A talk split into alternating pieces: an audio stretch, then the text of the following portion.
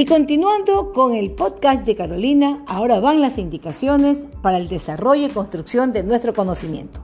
¿Qué vamos a hacer? En primer lugar, proyectaré un video de YouTube relacionado con el tema.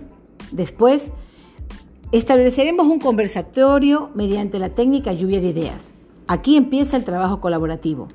Formaremos grupos de cuatro participantes para que conversen, analicen y escriban en primer lugar en su cuaderno de trabajo dos ventajas y dos desventajas de estos cambios que ha sufrido la escritura y la comunicación hoy en día.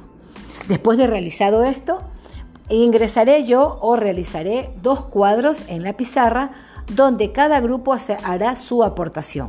De ahí sacaremos nosotros una conclusión y un análisis de si el beneficio o no de la utilización de estos recursos digitales en la era de la comunicación.